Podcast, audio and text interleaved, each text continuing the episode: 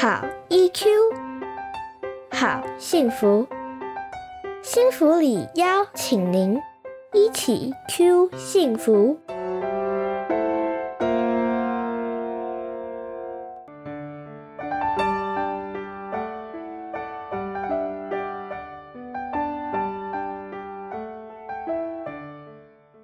嗨，欢迎大家回到一起 Q 幸福频道，我是节目主持人，也是临床心理师骆玉芬。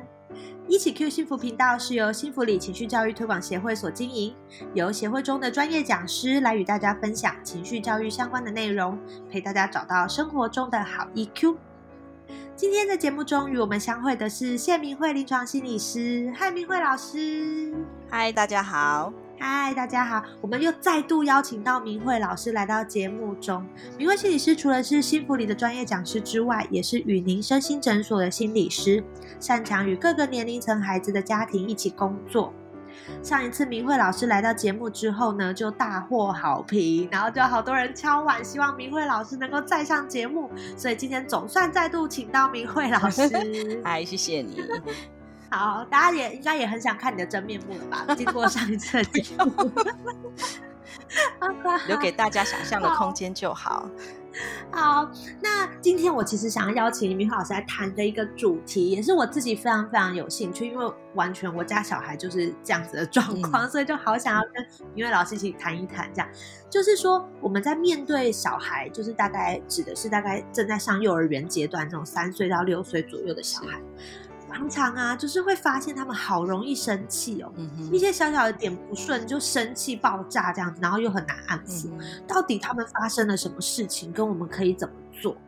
明慧老师，给我一点安抚。请问你家的小孩也有遇过这样的状况吗？是啊，我们家小孩也有哎。还有我后来常常回想我自己，其实我自己也是这一类的小朋友。对，是。所以从小的我们俗称的美感很多，所以我爸妈都觉得我蛮难搞的。地雷点蛮多的，这样对，真的。所以，我我会觉得，我会觉得，慢慢的，我在这个领域才发现，说原来这些小朋友他的外显行为，譬如说可能容易生气，好，或者是讲很难听的话，甚至于你会发现他们讲话都讲的，就是很极端，好，譬如说我最讨厌你了，这这个这个这个东西我一辈子都不要拿了之类的。其实，其实如果你真的很认真的去看，就会发现，其实，呃。他们的内在通常都比较敏感，然后比较容易被激发。对于某一些事情，因为因为敏感被激发，所以他们看事情也都会看得比较严重。哦，对，所以他们就是那个反应一起来，然后就是强度就很强。对，所以我常用一个用一个例子来形容一个事情，就是就像我们动物里面啊，像兔子，兔子是不是兔子是不是很警觉？对。那假设兔子在吃红萝卜的时候，旁边听到的一个声音，叩叩叩叩叩。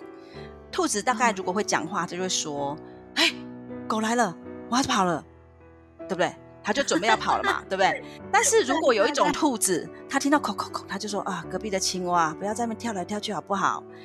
这一群兔子大概都会灭亡嘛，因为因为它不会不懂自保嘛。所以其实我们看到。我们的小孩或我们大人也一样，如果我们也是一个比较容易被激发的，或是比较敏感、焦虑的人，事实上我们看事情也会看得比较负面，这是一套的啊。因为那个版就是自保的一个一个一个整个的形态，所以孩子因为会讲话，所以他常常就会用攻击的，或者是讲非常负面或非常极端的话来展现。那大多数这时候我们的大人的处理都会是先去处理外层的，譬如说啊你怎么可以这样讲啊？好，或者是说这样不礼貌啊？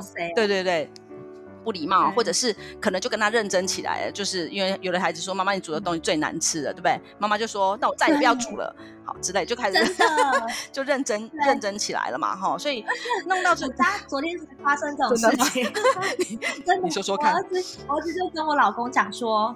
不要弄，我不要你弄，我要妈咪弄，你走开。然后我老公就伤心了，玻璃心，啪，对不对？就是听到这种话，其实是蛮伤的，没错。所以其实，其实我们大人，我们大人其实也是，也是一个只是长大的大人而已嘛，对不对？我们从从小孩长大，所以我们心里面有时候也会，也会有我们的伤心。只是如果当我们呃，今天我们谈到这个东西，就是为了让大人们可以用一个稍微。站高一点的位置或理性一点位置来看，哦，原来小孩在这个时候他讲这些话，并不一定是针对我来的，对不对？他有可能或者是针对某一件事，只是他内在的那个焦虑跟被激发的程度真的很高。嗯，对，真的才才会有这样的情况。那上了幼儿园之后，有时候会这个情况会更严重，因为我的观察是这样。我觉得在三岁之前，因为都在家里面，事实上对于焦虑的小孩或敏感的小孩来说，最重要的安稳是可控，就是他很多事情他他在他的思考范围内，他知道这个东西从 A 就可以走到 B，对不对？所以他在家里面有很多很多是可控的，因为遇到的人也少嘛。对，他也了解妈妈、爸爸或者甚至是保姆，他会是什么样的一个一个行为形态。可是到幼儿园就不太一样了，老师有其他的小朋友，尤其是小朋友，更多不按牌理出牌，对不对？好，那不可控的情况越多的时候，我们的孩子其实情绪就越大。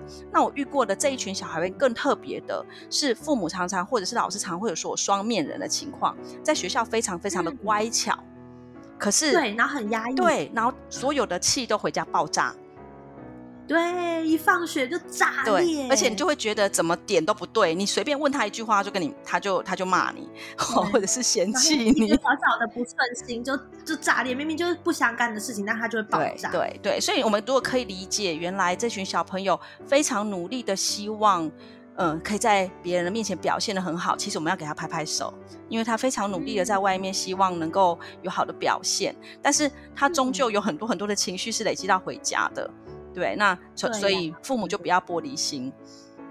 嗯，可是我觉得这件事其实对家长来说，有时候其实很伤，就会觉得说，你明明在别人面前都可以表现的很 好，是，我们都可以撑得住、盯得住，为什么就是都对我生气？为什么都对我讲这种伤心的话？没错，没错，这也是很多父母的会会说的话。所以我就常常跟孩跟父母说啊，我就说，其实你就要想，原来因为你是他最安全的堡垒。在堡垒里面，我已经我已经没有办法再像一个很像一个出去征战的战士一样，对不对？可以把自己表现得很好。所以我觉得这群小朋友有一个有一个蛮大的，我常常用的一个方法还蛮好的，就是我都会我就会告诉父母说，他回他放学回家，你也不用直接就把他拎回家。其实事实上，你们可以做一些呃身体活动类的，比如说公园跑一跑去。玩玩溜滑梯，或者甚至一起走路回家，或去买买东西。因为身体的活动这件事情，会让他们的这些绷紧的神经逐渐的，就是逐渐的舒缓开来。好，那对对，可以安定下来。所以其实对小孩来讲，这样的方法也很好用。嗯，真的耶，因为其实我们常常会说，就是活动啊、运动啊，对孩子来说，那整个神经系统的安定的效果其实是最好的。对比起我们就不断用理性的方式去跟他解析啊、说明啊，其实还不如带他去把身体动一动。是没错，因为因为这个时候你跟他说道理，你可以知道吗？就是我们不在讲说那个兔子吗？那个兔子很紧张，说狗来了。你就是我们的孩子，有时候在在一个非理性觉得这个事情就是很不好的，或者有很多的情绪的时候，你不断的用理性去告诉他，那时候也进不去。那时候我们的大脑是打不开的。好，那打不开的情况底下，万一我们又没有找到核心，因为其实他的那个也不过就是他疲累了。你一直不断的跟他说，你为什么对我这样啊？你为什么只看到我这么凶啊？那会变成另外一个刺激点，那他可能就会越来越多的情绪出来。嗯，而且其实这样子的孩子，他本身就已经很紧张、很担心。那如果我们告诉他说：“你这样我很伤心，你这样我不喜欢”，他更会觉得说：“我需要有安全感的人，他好像要拒绝我了，他好像要跟我断，就是那个脱离、断裂的感觉，会让他的焦虑度更高，没错，反而没有办法让他安定下来。没错，我也是这样觉得。嗯，对。对啊，真的好啊！所以其实我们看见说，这个年纪的小朋友，常常我们看见是一个爱发脾气、拍线的小朋友，一点小事就生气。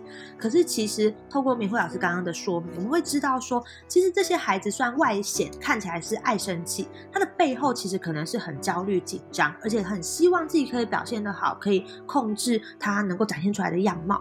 可是其实就是因为他们没有办法。能够掌握这么多，所以他常常就用那种很很生气的方式去表现出来，然后或者是他的强度会很强，讲一些让我们很受伤的话。那可能啊先天的气质有关呐，然后还有可能跟他生活的复杂度增加有关。是，那这样子的话，有没有什么方式可以去处理或是面对孩子有这样子的状况？嗯。我们可以想象一下，我们今天谈的其实是六岁以前的小孩嘛，吼。那六岁以前小孩，我常常称他们，其实在情绪的表达上面都是比较原始的。那原始的原因，当然有一大部分就是他们还不够人际化，就是我们俗称的社会化，就是他其实没有那么多的经验去在人前人后去把自己的把自己的情绪呃控制好啦，表现出合宜的样貌。也就是说，他们还在学习的阶段。好，那所以。二来是他们对于人生里面有很多事件的经验，其实本来就是从还在萌芽当中嘛。譬如说，我举一个例子来说，譬如说新的游乐设施，这个多高我可以爬上去，那个那个高度怎么样？或者是新的食物，好，这个东西吃起来怎么样？那如果以这两样事情，还有第三样，可能是譬如说我对于我自己的我能够做到多少事情这件事情，我也还没有很足够的经验。好，那在没有经验的状态底下，对于这群小孩来讲，都是他焦虑焦虑的来源。真的，对，所以明慧老师刚刚讲的每一点都都重吗？都重。对啊，可是这个每一个小孩都是这样子的，每一个小孩都是这样。对，但是就是每个孩子。的程度不太一样。我儿子真的就是那种在游乐设施前面，他要观望非常非常的久，然后看很多小孩爬上去，他知道上去是什么样子，然后会发生什么事，可以去到哪里，然后哪些小孩上得去之类的，然后他才会开始觉得我好像可以试试看。对，而且你有没有发现他试的时候，中间还是战战兢兢的哦，因为看别人，看别人一开始是可以安稳自己，所以呃，玉芬也做了一个很好的带领，就是其实就让他看，不要急着推他上去。因为因为因为这群这群小孩就是需要先观摩，对，但是上去他人就很战战兢兢，因为看别人跟自己上去那个高度感还是完全不同的，很不一样。对，是啊，所以其实我们都会知道，我我们最重要的是，其实在这个过程当中要累积他的这些所有的经验嘛，而这个经验带来的。最后的情绪结果，呃，我的强调都是要比较正向，也就是说，我们大人给他的回馈变得很重要。像刚刚玉芬讲的那个游乐设施，我们其实在最开始的回馈一定是，我觉得，呃，你本来很怕，对不对？哇塞，你有试试看，即便他上不了最高，他中间就下来了，他的情绪结果其实是他克服了他一开始的焦虑嘛。对不对？但是如果我们看的是行为结果，我们说啊，你怎么不上去？就一半了耶！对啊，你都这么大了，谁谁谁那么小都上去了，结果对有功底。对，对。那这样子，这个是这个整个的尝试的结果，情绪结果就是负向的，就是我没做到。嗯，对，真的。所以我觉得去孩子爬到一半，我们是要告诉他说：“哎，你你很努力的尝试，你本来好紧张、好害怕，你从来没有做过这件事，但你还是鼓起勇气去试试看。”所以这样子是正向的，其实很吃我们大人怎么去解释这个经验。没错，所以其实大人的不同的角度的看法跟学习才是蛮重要的，因为我们会是提供给他回馈的那个人。我们大人自己也要练习用就是不一样的方式去看待孩子的尝试跟行为。没错，没错，没错，就是所有的尝试都有正向嘛，对不对？对。那我们要不要就是 push 他去试试看，然后挑战自己啊，克服啊？我们可以 push，我们其实在每一步都会告诉他说：“你看，再踏一步，这一步就过去喽。”哈，你看看，我们其实是做具体而且跟随的 push。可是如果这个时候小朋友出现了极大的负向情绪，譬如说一大哭，对不对？或者是他就是已经在这里大哭了。那这个时候，其实我们可以暂停，因为所有的练习跟学习都是一再有机会的。因为假设我们的大脑连接了这件事情跟很强烈的负向情绪放在一起的时候，那么其实孩子接下来有可能就更退缩。每一次看到那个游戏器材游乐起来，就开始抗拒，然后就觉得我我上次的经验让我知道我做不到，我还是不要去试好了。对，那他有可能就一直只是去玩，他觉得熟悉安全的。好，那尝试的尝试的动机就不见了，所以也很可惜。对，真的。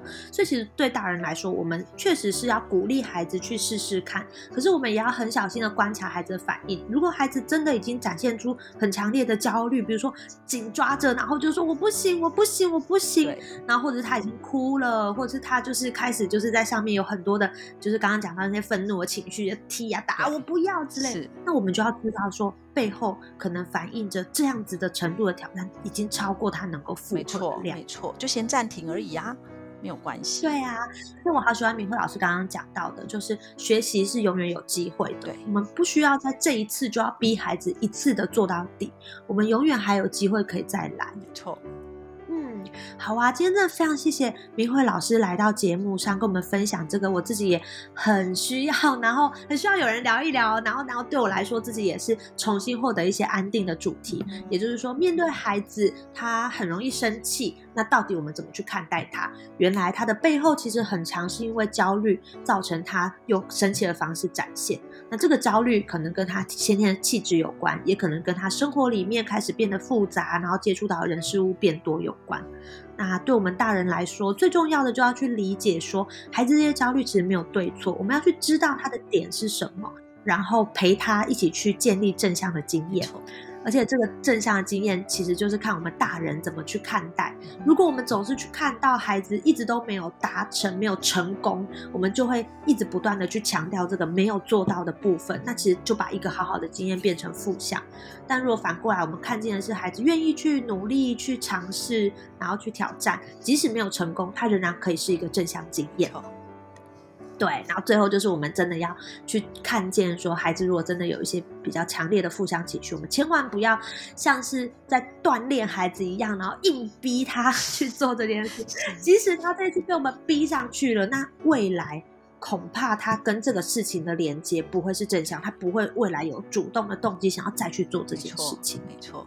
没错，好，我们谢谢明慧老师来到我们的节目上。那我相信大家一定都跟我一样非常享受这一集的节目吧。也谢谢玉 芬，跟你聊真的很开心。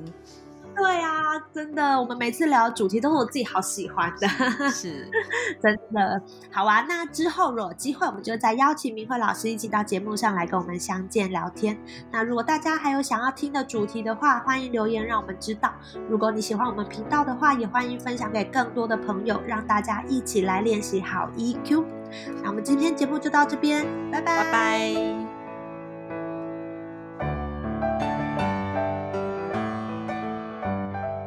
一起 Q 幸福，台湾幸福里情绪教育推广协会制作，财团法人故事文教基金会赞助播出，欢迎您持续收听。